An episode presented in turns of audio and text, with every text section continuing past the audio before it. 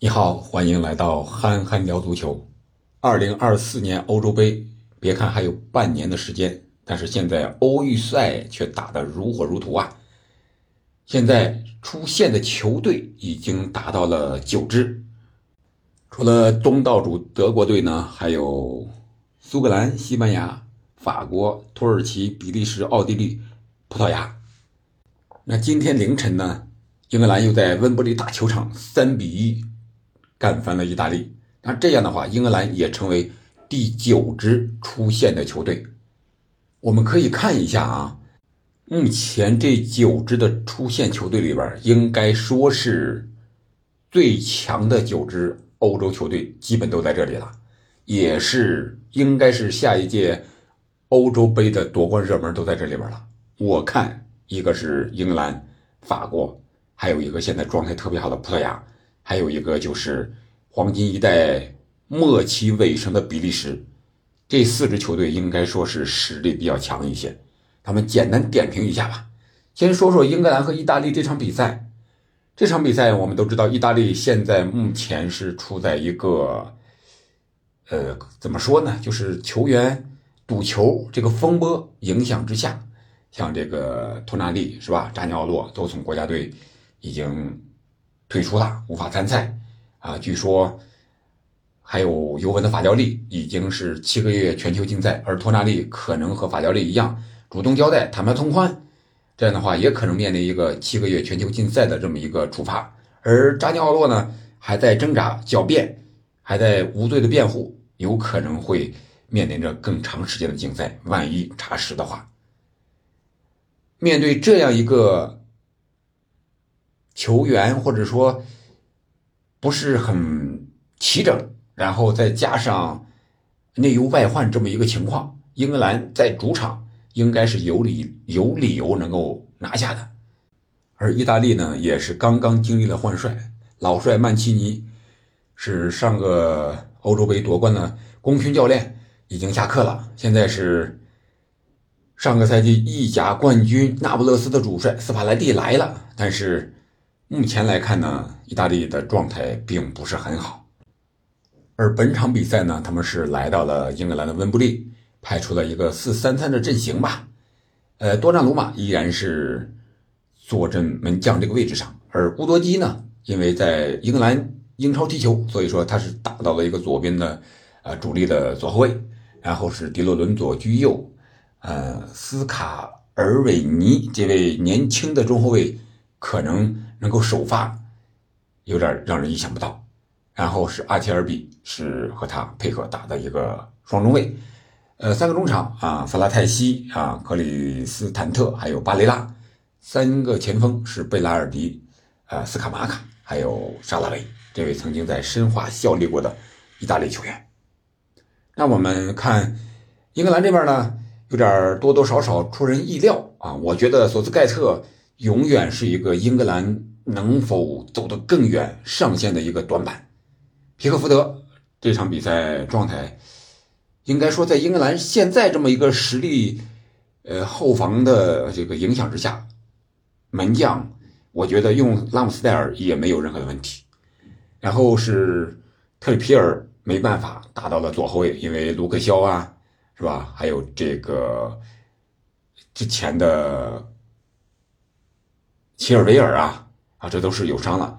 上一场和澳大利亚比赛的科尔维尔呢，这场比赛并没有出现在啊这个首发阵容里边。然后是马奎尔在曼联打不上比赛的啊，也是首发打满全场。然后是斯通斯在曼城刚刚复出，然后凯尔沃克，呃，两个中场双后腰赖斯和卡尔文菲利普斯。卡尔文菲利普斯呢，也是在俱乐部打的比赛并不多，但是。并不影响索斯盖特用他，而且坚定的用他。然后是拉什福德，然后是贝林厄姆、福登和哈里凯恩。前场应该说是没有任何问题了。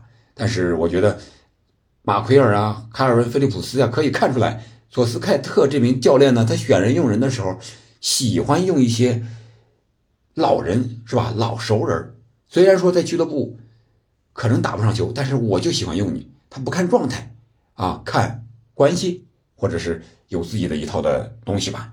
但是这场比赛一上来之后，意大利反而是率先取得了进球啊，就是因为卡尔文·菲利普斯在后腰这个位置上，我觉得是回防有些不到位了，然后让意大利打了一个反击，有这个九号斯卡瓦卡啊，在第十五分钟的时候就把这个球踢进了英格兰队的球门，但是英格兰毕竟是实力强啊。有贝皇啊，贝林厄姆这场比赛，是吧？又是发挥的非常非常的亮眼啊。然后还有哈里凯恩这位现在在德甲拜仁的啊当家前锋。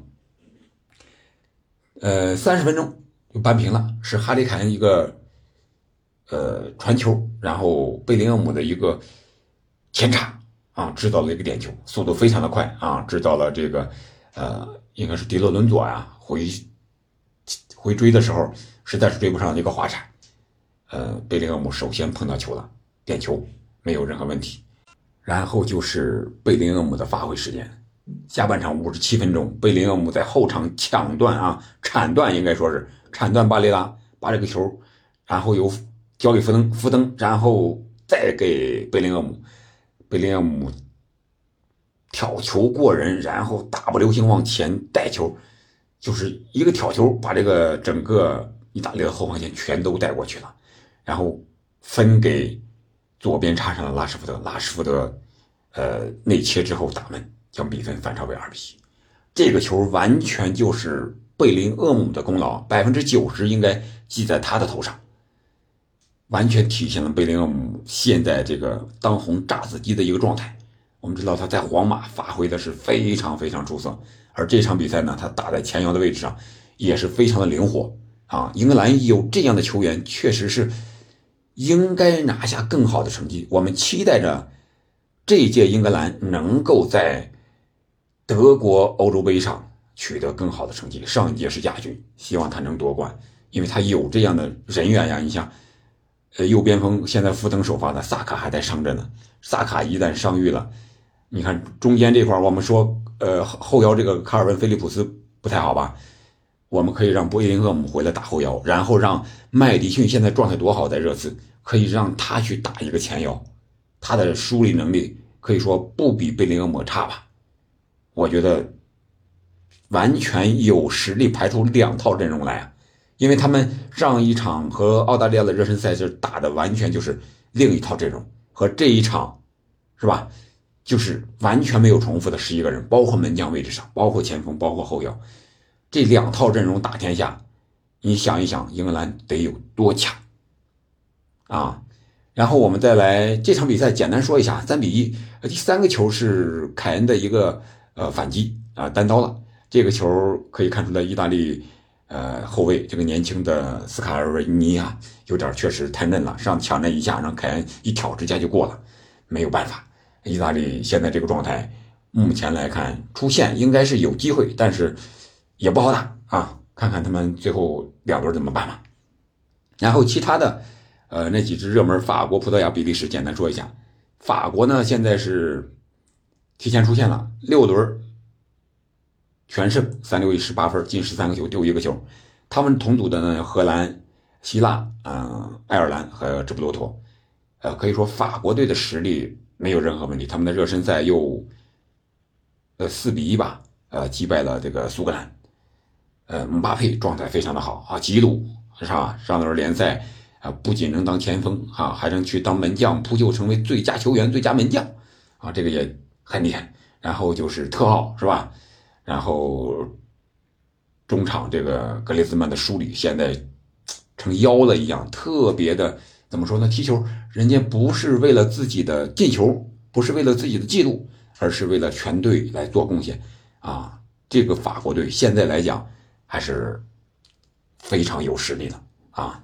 然后葡萄牙，葡萄牙状态好呀，八轮全胜，进三十二个球，仅丢两个球啊！这个队员也很厉害，C 罗必费是吧？菲利克斯、必西、迪亚斯，呃，前后场都有，再加上新换的前比利时国家队主教练马丁内斯。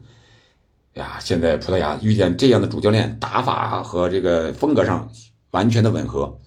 但是呢，目前来看，就是葡萄牙在小组赛遇见的对手相对来说比较弱。你像斯洛伐克、卢森堡、冰岛、波黑、列支敦士登，啊，太弱了。你说对葡萄牙好吗？呃，小组出线肯定是非常轻松啊，轻松加愉快的就出现了，敲锣打鼓的就进决赛圈了。哎，但是一到决赛圈之后，遇见的那样的对手肯定是不一样的了，是吧？都是强队了。然后，呃，决赛圈那种淘汰赛的赛制，对葡萄牙来说打硬仗啊，是一种可能说是一种历练吧。希望他们在出线之后，呃，有时间的话多找强队进行一些热身。你像法国有荷兰在小组赛，是吧？然后，英格兰和意大利分在同一组啊，这些强强对话。能够检验他们的阵容是吧？打硬仗这个实力，而葡萄牙呢，可能缺少这一点，这个是需要他们补强的一块要不然一直都是高高在上，呃，信心爆棚的这种感觉啊，万一遇到点挫折怎么办？呃，比利时这一块呢，黄金一代的默契啊，卢卡库是吧？德布劳内这都老了，阿扎尔也退役了，呃，就是他们的多库啊，这位在曼城的球员，现在非常的厉害。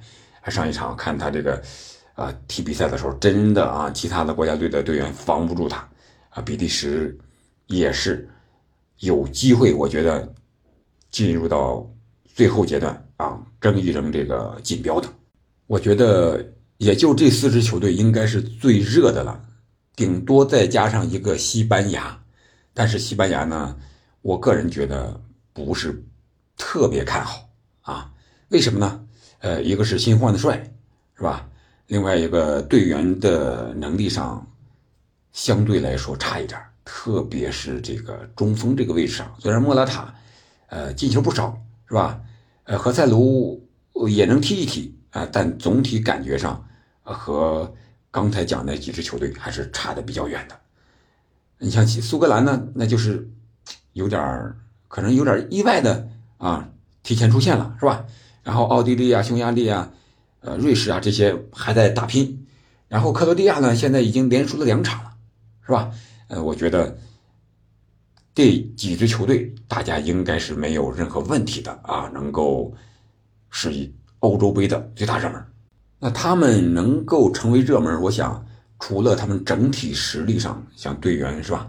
呃，状态非常的好啊，队员名气也大，实力也强。还有一点就是，他这个核心呀非常的明确。你像法国，格列兹曼，呃，姆巴佩啊，有这个战术上的核心，啊，有更衣室里的个核心。葡萄牙有 C 罗，有 B C B 西这些老队员，还有莱奥是吧？诺塔、内托这种愿意干脏活累活的人，技术又不错。而比利时呢，德布劳内是吧？卢卡库，呃，多库。有新有老，而且这个阿扎尔退役，哎，把这个更衣室的矛盾似乎一下子都解决了啊，可能更有利于他们发挥了。然后再换上一个，呃，都换了主教练，对吧？这样的话，对他们这些队员来说，应该是好事情。然后就是英格兰，我觉得还是最大的热门。为什么这么说呢？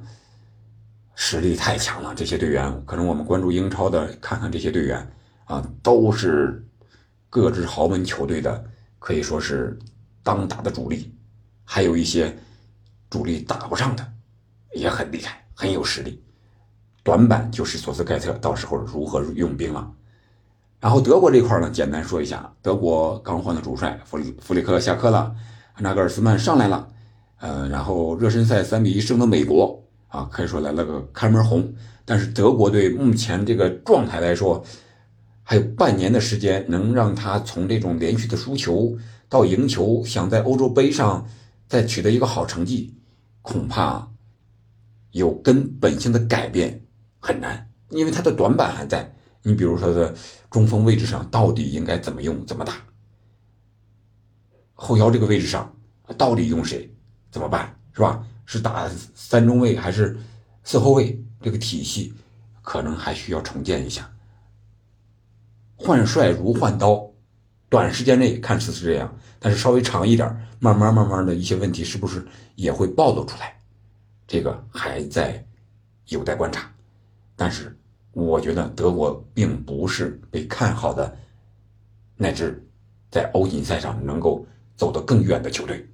好吧，今天借着英格兰和意大利这场比赛，咱们聊一聊欧洲杯的事儿。好了，感谢您的收听，我们明天、后天、过两天之后，周末又来到了五大联赛的比赛，欢迎到时候大家继续关注我们，聊聊英超，聊聊前瞻，聊聊未来。感谢您的收听，我们下期再见。